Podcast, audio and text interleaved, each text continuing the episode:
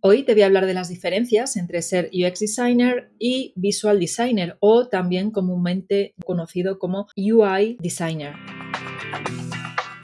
Hola, soy Gema Gutiérrez, diseñadora de productos digitales.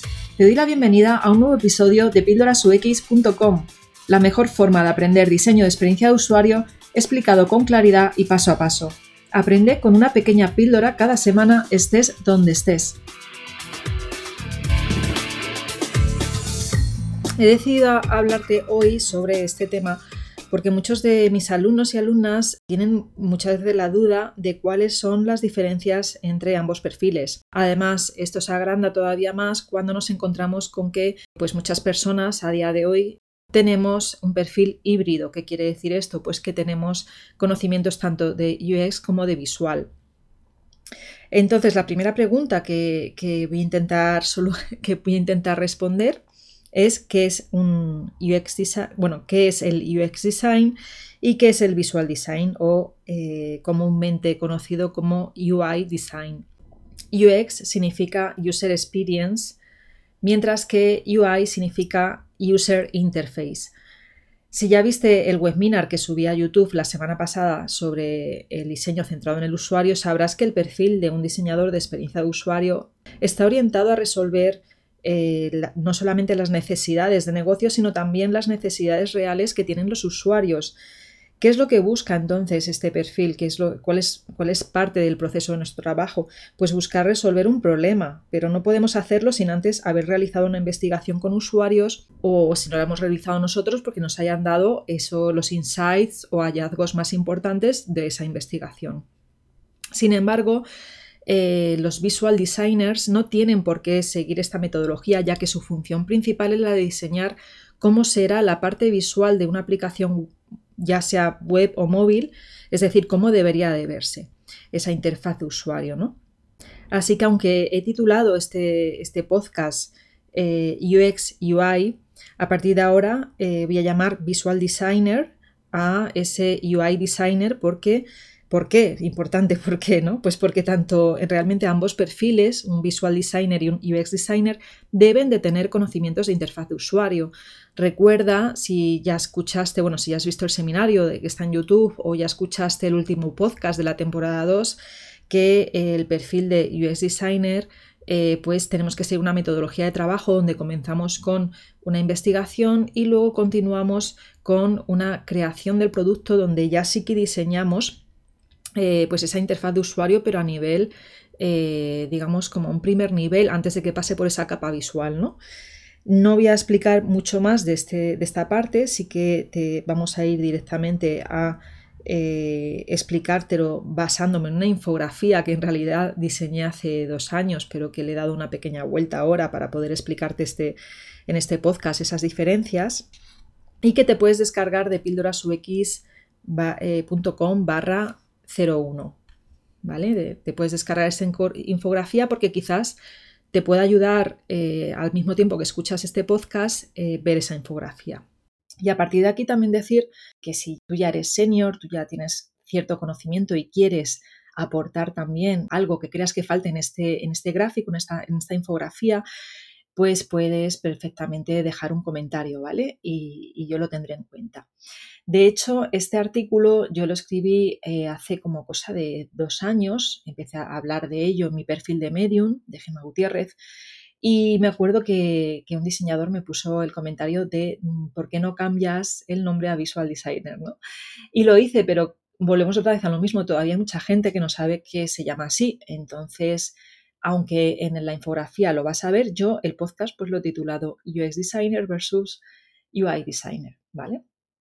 Pero lo aclaro desde el principio para que luego eh, pues no encontrarme otra vez con estos comentarios, ¿no?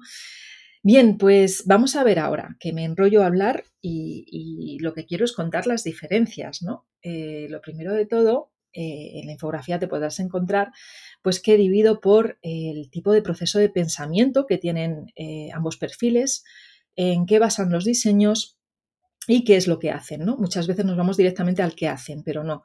Vamos a empezar eh, por cuáles realmente las habilidades que debería tener cada persona y además eh, cuál es su proceso de pensamiento. Creo que es por donde tenemos que empezar, ¿no? Porque es muy importante ya ver esa diferenciación desde el principio, desde el inicio.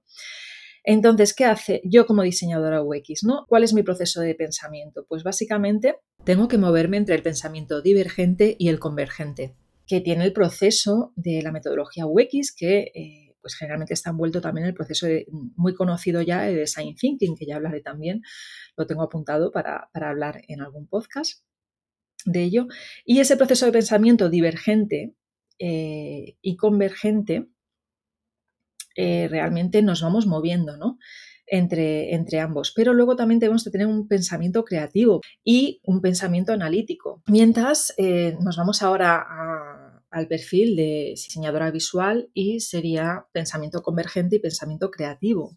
Vamos a ver ahora las habilidades que debería tener un UX designer. Habilidades, lo que voy a, decirte, no digo que sean estas las únicas, pero como las, más importantes ¿no? que yo he visto. La primerísima de todas, ser una persona que, que seas capaz de analizar datos, eh, tener esa capacidad analítica, que también es un proceso de pensamiento. Y eh, la empatía, tener esa capacidad empática, ¿no? Porque al final vas a tener que estar trabajando con usuarios, ¿no? Y es muy necesario que capaz de empatizar con el problema que, y las necesidades que, te vas a encontrar en ese proceso de investigación.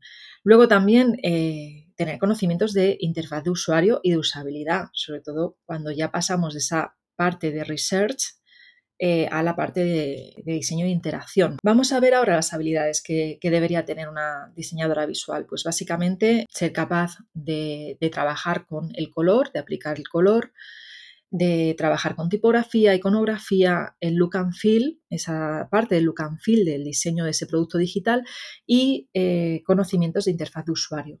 Y fíjate cómo en las habilidades de, la diseñadora UX y de la diseñadora visual yo estoy hablando de esa interfaz de usuario y de ahí viene el hecho de que no podamos llamar UI designer a un visual designer. ¿Por qué? Pues porque parece que solamente tiene conocimientos de interfaz de usuario ese perfil, cuando en realidad dentro del ámbito del diseño UX sabes que está el diseño de interacción y necesitas también tener conocimientos de interfaz de usuario. Más o menos yo creo que con esto te lo estoy dejando claro, pero bueno, voy a hablarte también de eh, en qué se basa ese, diseño cuando hablamos del perfil de un UX designer. Debe estar orientado 100% al usuario, pero sin olvidarse de las necesidades de negocio, ¿vale? Yo siempre digo a mis alumnos que tienen que estar en esa balanza, ¿no? Entre eh, necesidades del usuario necesidades de negocio. De hecho, en la fase de research también se Ah, también hay entrevistas con stakeholders, que es la parte de las personas que llevan el negocio, y también hay eh, pues entrevistas con, con, usuarios. Al final eh, tienes que estar en esa balanza de conocer ambos lados, ¿no? Y luego ya de tomar decisiones en base a esos datos. De ahí viene la capacidad analítica, también la necesidad de ser capaz de sacar eh, los hallazgos o insights, que es la palabra en inglés más importantes, para tomar decisiones. ¿no? Y sin embargo, el diseñador visual no tiene por qué tener esta capacidad y a no ser que tengas ese perfil híbrido y, lo tengas totalmente implementado en tu manera de trabajar, ¿no? Ese perfil híbrido, como decía, de UX UI, ¿no? Entonces, eh, si solamente eres diseñadora visual y aquí no hablo de gráfico, ¿vale? No estamos, yo no me voy a meter en el mundo del diseño gráfico porque no vengo de ahí, yo vengo del diseño web, entonces no, no hablo de diseño gráfico, hablo de personas que están especializadas en diseño de productos digitales en la parte visual. Uy, el café. Entonces, estas personas, estas diseñadoras visuales, normalmente cuando comienza su trabajo, ¿en qué se basan? Pues eh, en las necesidades y requerimientos del cliente. El cliente es el que le tiene que decir lo que necesita, pero no siempre. Quiero decir, si estas personas tienen la suerte de estar trabajando en equipos de diseño donde están los, los UX designers, un visual designer, ¿qué ocurre aquí entonces? Porque aquí tenemos en realidad dos situaciones. Puede ser que estés dentro de un equipo de diseño donde estés trabajando de la mano de UX designers y entonces te llega ya todo el trabajo hecho de la parte de prototipado, de wireframes, y tú lo que tienes que hacer es aplicar, eh, aplicar ese, ese look and feel, ¿no? O puede ser que no exista el perfil de UX Designer y directamente te llame un cliente y tengas que ajustarte a sus requerimientos y necesidades. Eh, y aquí, pues ya mm, Habrá clientes que hayan tenido en cuenta el proceso de diseño centrado en el usuario, el proceso UX, y clientes que no. Que por cierto, si tienes dudas con respecto a el proceso orientado al usuario, o la metodología UX, sabes que tengo podcasts anteriores de la temporada anterior, justo el, último podcast de la temporada 2, hablo de el modelo de doble diamante, donde lo explico. Y también puedes irte al canal de YouTube, eh, donde podrás encontrar un webinar que di recientemente, hace muy poquito, donde explicaba lo que era eh, el diseño centrado en el usuario. Eh, y explico aquí toda la problemática que hay con ejemplos de, pues, de cuando te encuentras con empresas que no quieren eh, utilizar esta metodología y, comenzar realizando una investigación previa. ¿no? Entonces, el diseñador visual aquí se puede encontrar con muchas casuísticas. Puede ser que, como te decía, que esté dentro de un equipo donde haya UX designers, que yo creo que es lo ideal. Puede ser que directamente un cliente, eh, mediante unos requerimientos y unas necesidades del cliente, le diga, pues necesito, imagínate, ¿no? Eh, necesito que me diseñes una landing page. Eh, que una landing page es una página de ventas, no es una página web, sino una página de ventas, ¿vale? Que va donde va directo el usuario y el objetivo es que realice una compra o que deje su email. Puede ser para un objetivo de convertir a compra o convertir a lead. Esto es un ejemplo de algo que podrían encargar a un diseñador visual lo que sería muy raro es que como diseñadora visual te encargue un cliente diseñar una aplicación, por ejemplo, una aplicación web o una aplicación móvil desde cero eh, sin que haya involucrada una persona con perfil de experiencia de usuario. Esto, si te pasa esto, realmente estás ante un problema grande y un reto ni te cuento porque es que mm, quién va a hacer esos wireframe de bajo nivel, quién va a hacer esa investigación, eh, ¿no? Si tú no tienes ese conocimiento, ¿cómo lo vas a hacer? ¿no?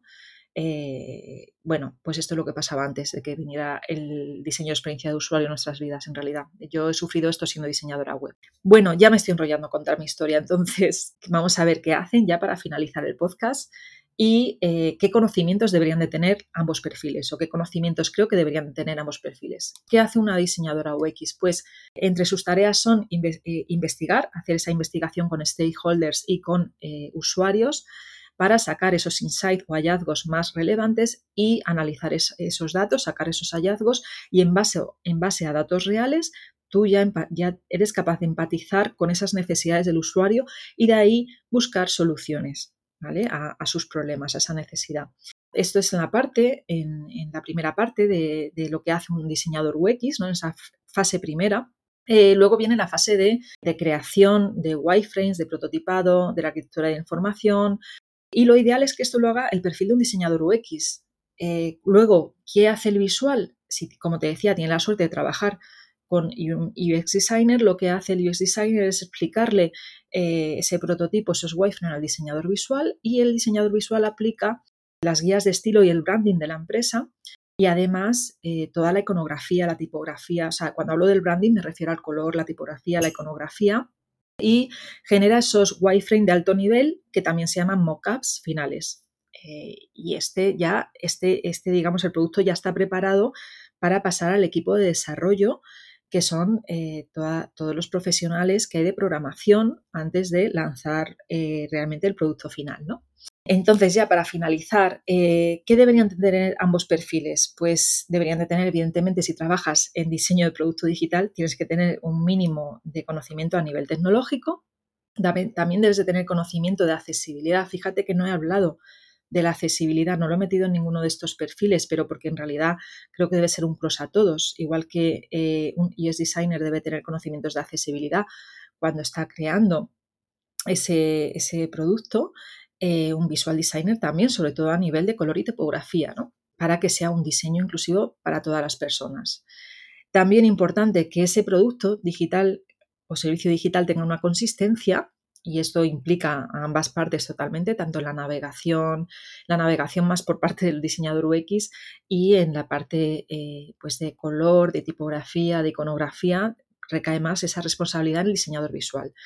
Ambos perfiles considero que deben de ser creativos y ambos perfiles deberían de tener una buena comunicación. Y cuando hablo de comunicación me refiero a ser capaces de presentar su trabajo tanto a sus compañeros como a sus jefes, como si trabajas en una consultora, ir a una reunión o si eres un freelance, ir a una reunión y presentar eh, tu diseño a los stakeholders, ¿no? que son generalmente las personas que te contratan.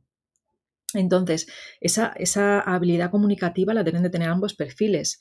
Y aquí, claro, aquí puedes tener un problema si eres una persona tímida, ¿no? Porque igual te, yo conozco gente que le da vergüenza hablar en público, pero también te digo que es algo que puedes ir trabajando con el tiempo, ¿no? Mm, yo a día de hoy ya no me cuesta trabajo, pero es verdad que cuando tenía 22, 23, 24 años, sí, es algo que, puedes ir aprendiendo y quitándote esas inseguridades que te pueden generar el tener que hablar en público, ¿vale? Y bueno, pues eh, aquí termino de las diferencias entre un UX designer y un visual designer. Así que, bueno, pues cualquier comentario, ya sabes, déjamelo en, YouTube, en el vídeo relacionado con este podcast, o si lo prefieres, pues en, la página web de pildorasux.com. Muchas gracias por estar aquí. Eh, ah, por cierto, si quieres descargarte la infografía, eh, pues lo puedes hacer a través de la descripción del vídeo de YouTube o si ya estás suscrita o suscrito a mi newsletter, pues yo ya te lo voy a mandar por email, o sea que no necesitas descargártelo. Venga, nos vemos en, el siguiente episodio. Hasta luego. Si te ha gustado este episodio, puedes recibirlo cada semana en tu correo electrónico. Suscríbete ahora en pildorasux.com barra podcast o a través del enlace que encontrarás en la descripción del podcast. Muchas gracias por escucharme y hasta la semana que viene.